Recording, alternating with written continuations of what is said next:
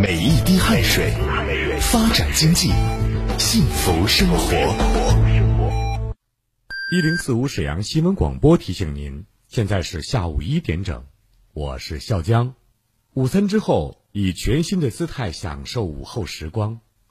幸福不是拥有了多少，而是能感受多少。在拥有的时候，更懂得珍惜。知蜂堂普诺宁斯胶囊，调节血糖，调节血脂，免疫调节，适合人群：血脂血糖偏高人群、中老年人及免疫低下者。魏实健字一九九七第三四九号，经实健广审第零零零二五二号。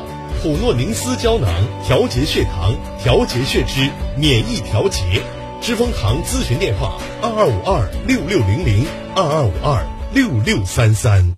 巧洁乐污水隔离拖把，开启拖把更新换代。脏水、清水分区隔离，全程清水冲洗拖布，避免二次污染，拖地更干净。大托盘超纤维拖布，清洁面大，吸附力强，品质集材，省力又耐用。清水拖地才干净，现在就给家里换上巧洁乐污水隔离拖把。订购拨打零二四三幺零二七零六二三幺零二七零六二零二四三幺零二七零六二三幺零二七零六二。开壶了，开壶了！阳澄湖牌大闸蟹开壶捕捞了，真正的阳澄湖大闸蟹，国企品牌，从湖面到桌面，一个电话，原产地，新鲜直达。十月正是开始品尝大闸蟹的最佳时节，现在订购阳澄湖牌大闸蟹蟹卡，全国通兑，免费包邮，品大闸蟹的美味，认准阳澄湖牌。幺八八四二五七八八八六，幺八八四二五七八八八六。长兴牌辅酶 Q 十维生素 E 软胶囊，国石建筑 G 二零零九零四二二，生产厂家广东长兴生物科技股份有限公司，老品牌好质量，强身保健佳品，咨询热线四零零六幺六九幺幺三四零零六幺六九幺幺三。人人都是营商环境，个个都是开放形象。无论是主料、辅料还是调味料，辣椒都是宠儿。它给舌尖烙上了鲜明的印记。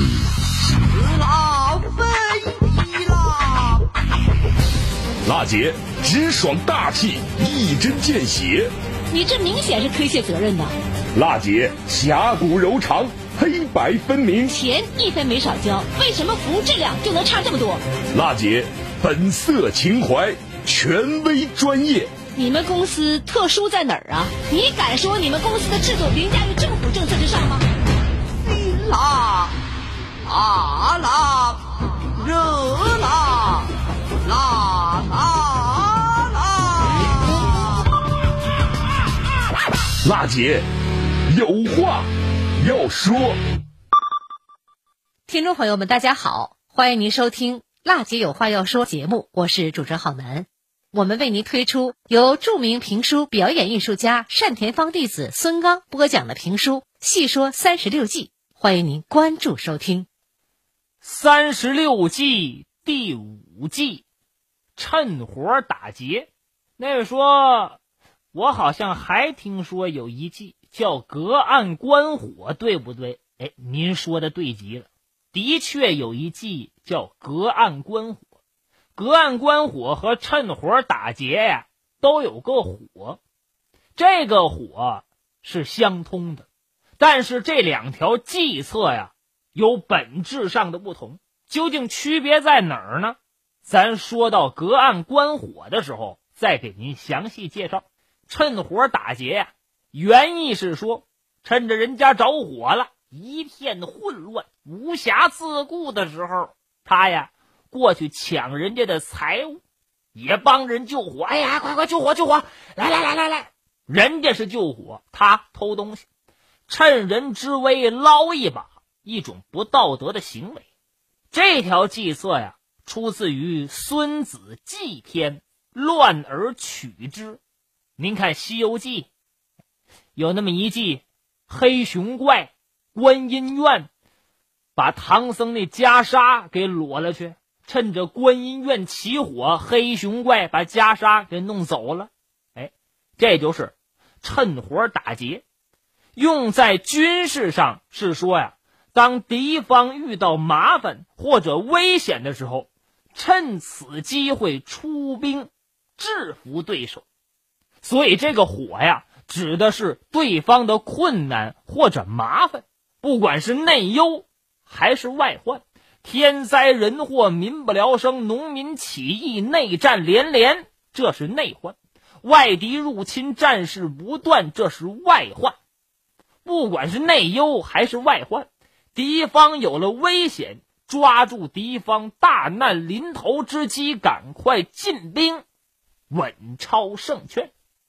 在历史上，关于趁火打劫的战例呀，也非常之多。比方说，明朝末年，清太祖努尔哈赤第十四个儿子多尔衮。趁着李自成义军江山未稳，使用趁火打劫之计，联合明朝守将吴三桂，占领山海关，挥军入侵，一举定鼎中原。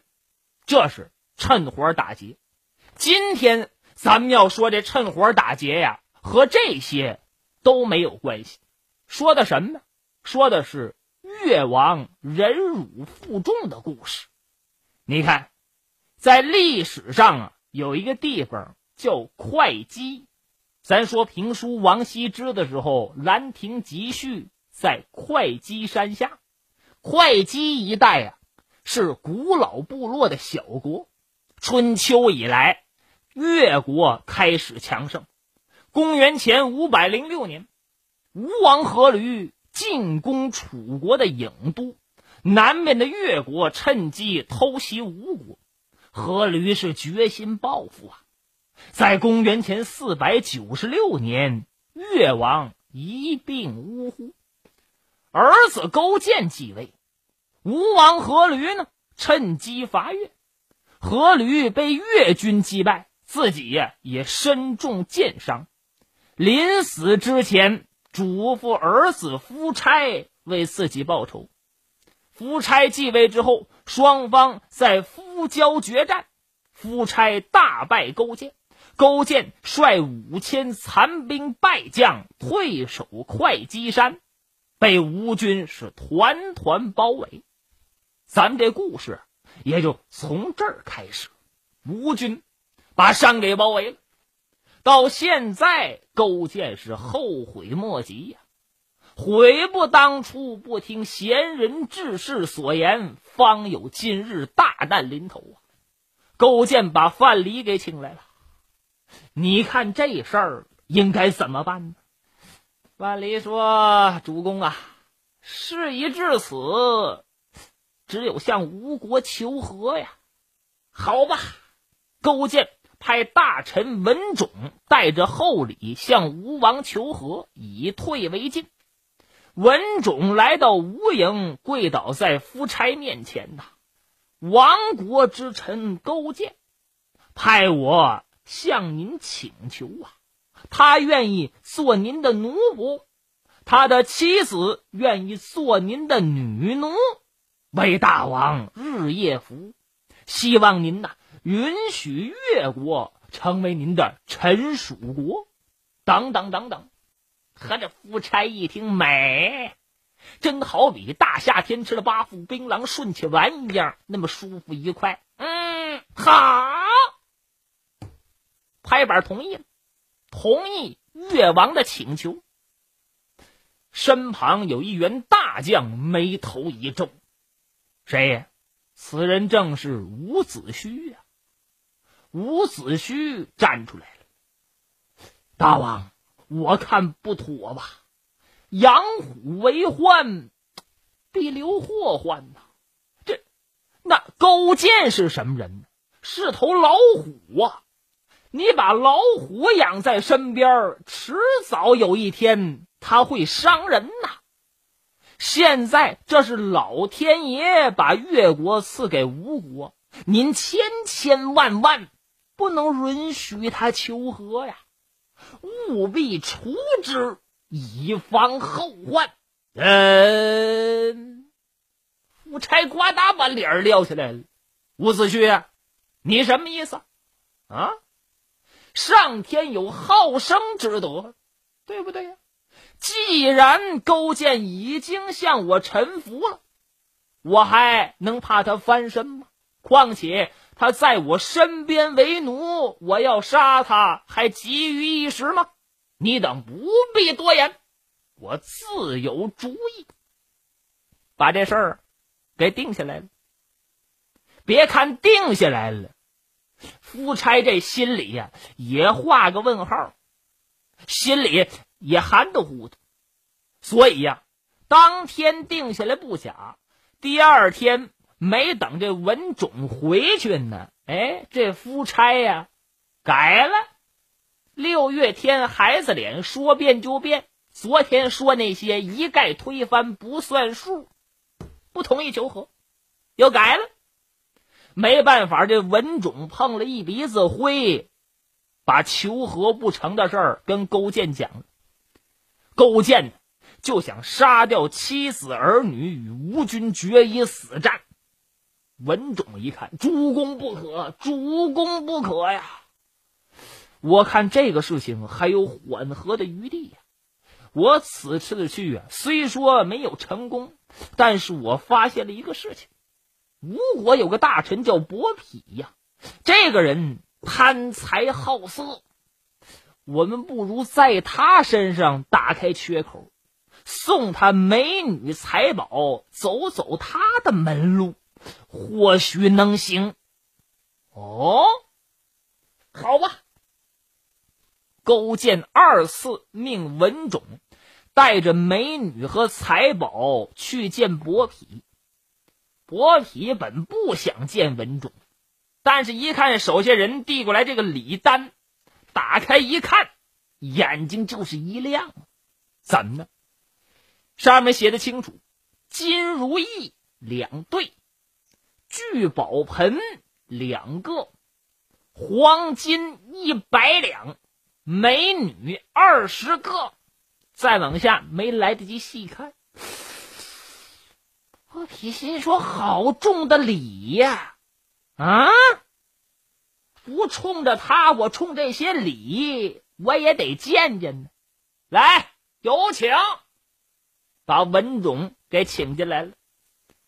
文种啊，就把上次要求和的话又说了一遍，希望这伯嚭呀能够代为转达。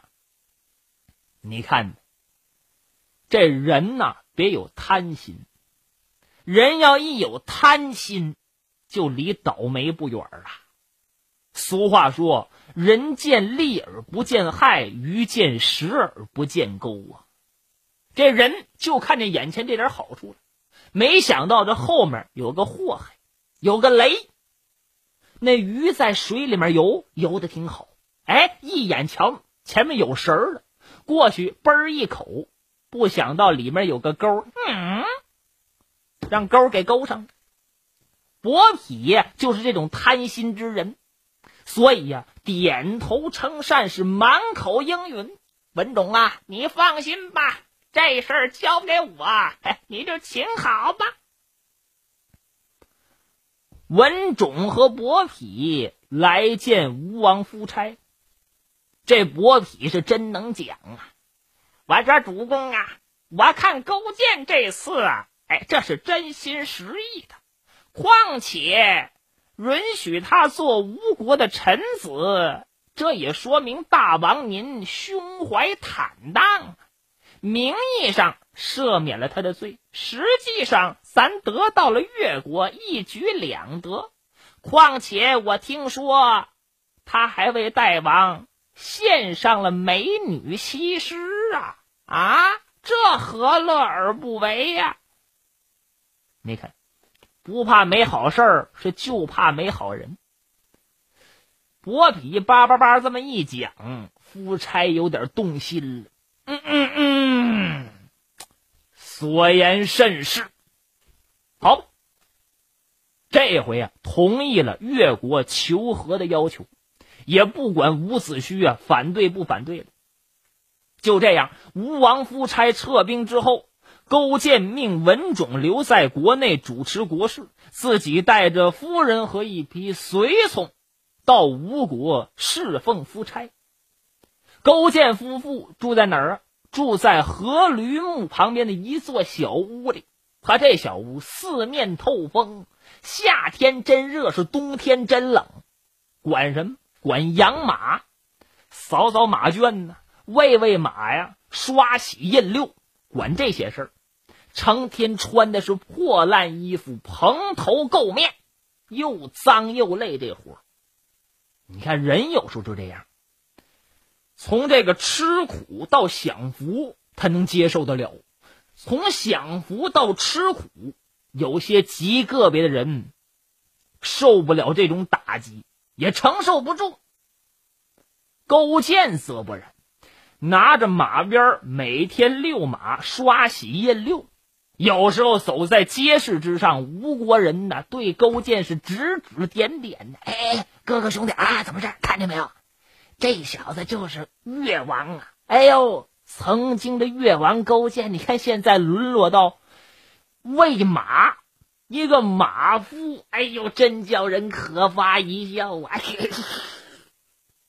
说什么的都有，可勾践听进去一点呢没有反应，就好比没听见说旁人一样，脸上没露出一丝怨恨之气。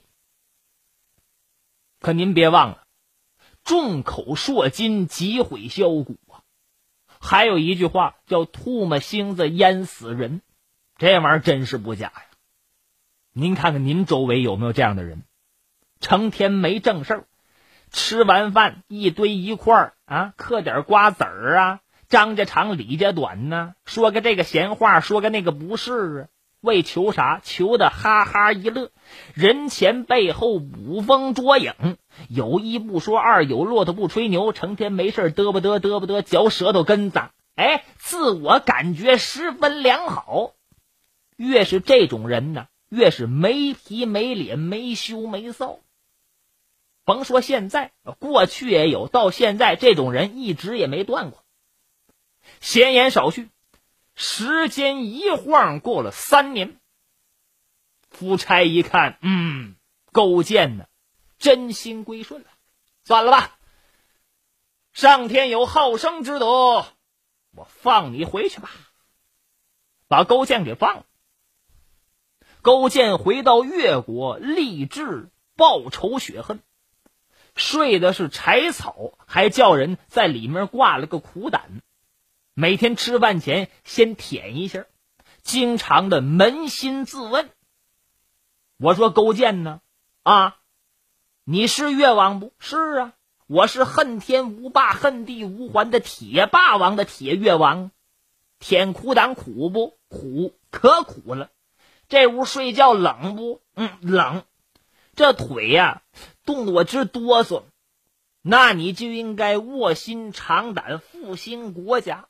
你要打退堂鼓，到冬天我不让你穿棉裤。哎哎哎，好嘞，你说有意思没有？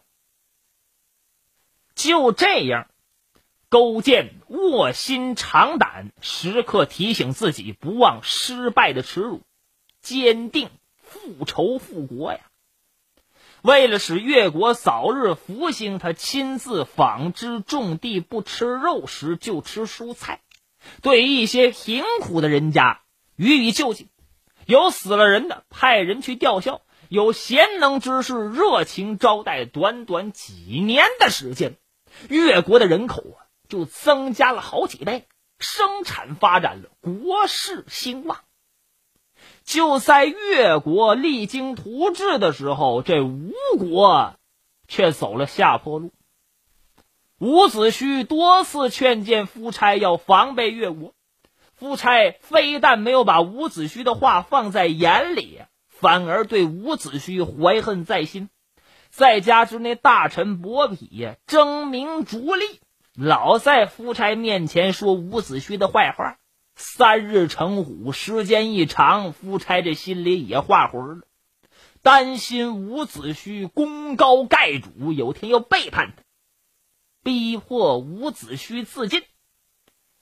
伍子胥临死之前仰天大笑啊：“夫差呀，夫差，小辈，我帮你父成就霸业，又拥你为王。当初你向我许诺，把江山。”分于我一半，我都没有接受啊！现在你听信小人的谗言，加害于我。我死之后，请把我的眼珠挖下，挂于城门之处。我要看看越国军队是如何闯进我的国家。那个说怎么回事？拔剑自刎。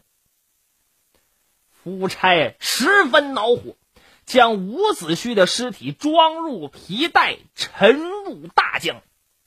之后照旧是花天酒地，不理朝政。公元前四百八十二年，吴王夫差率军北上黄池会盟诸侯。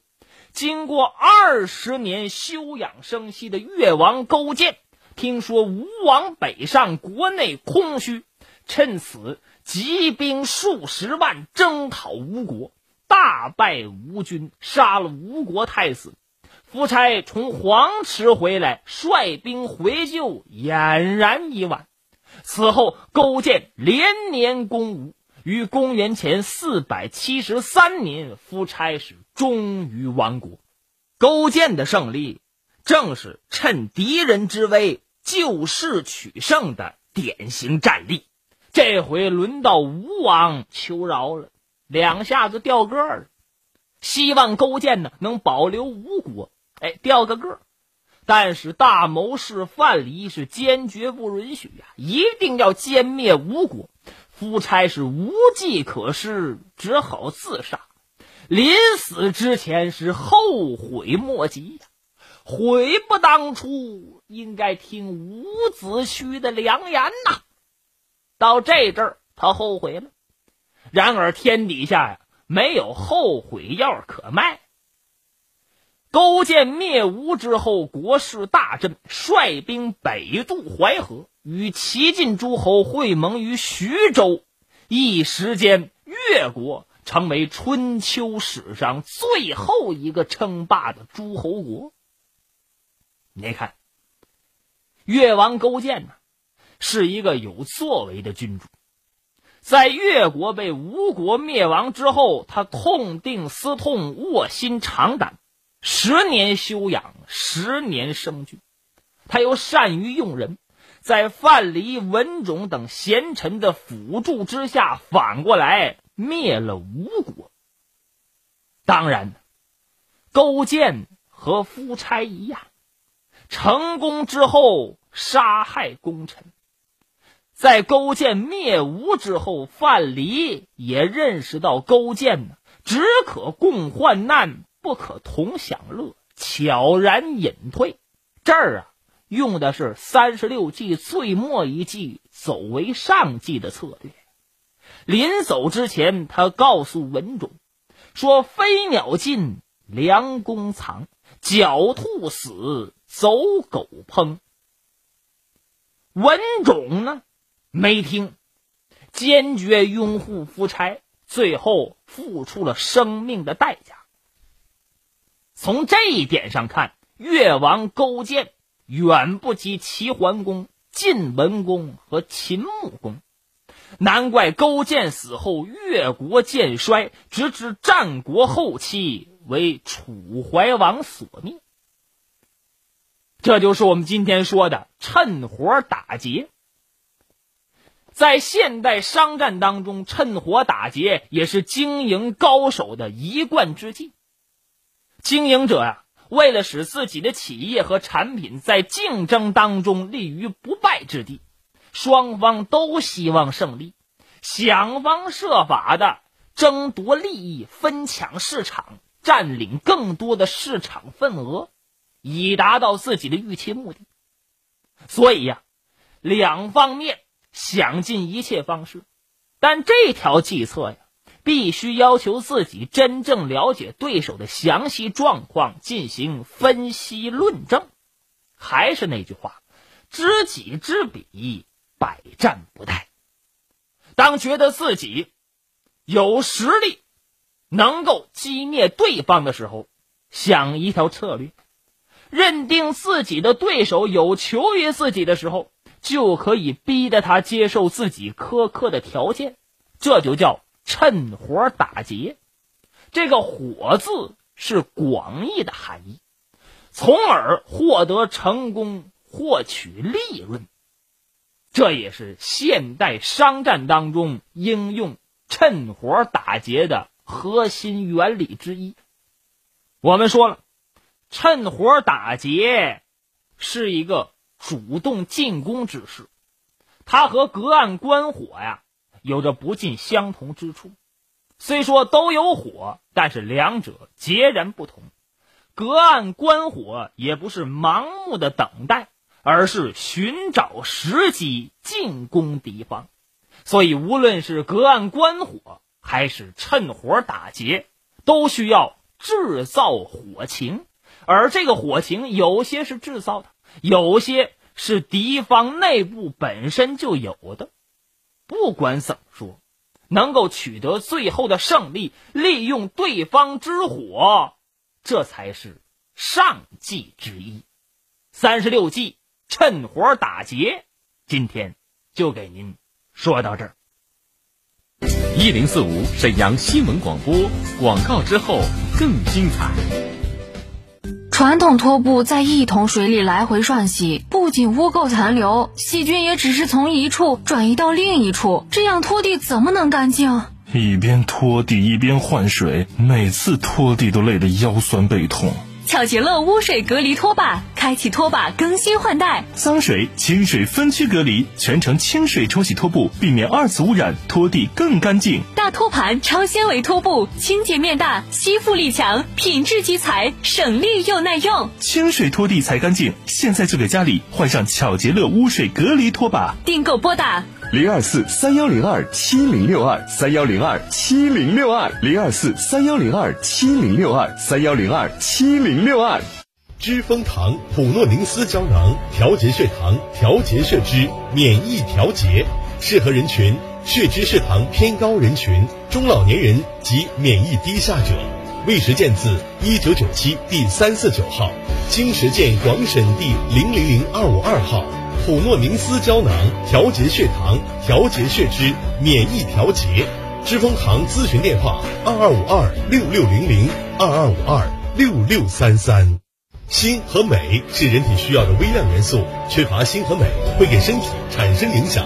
知蜂堂牌镁锌软胶囊由氧化镁、葡萄糖酸锌为主要原料制成，为需要补充镁锌的成人补充锌和镁，均衡营养。知蜂堂牌美心软胶囊备案号实践备 G 二零一九三七零零幺六七七，适宜人群需要补充美心的成人，知蜂堂咨询电话二二五二六六零零二二五二六六三三。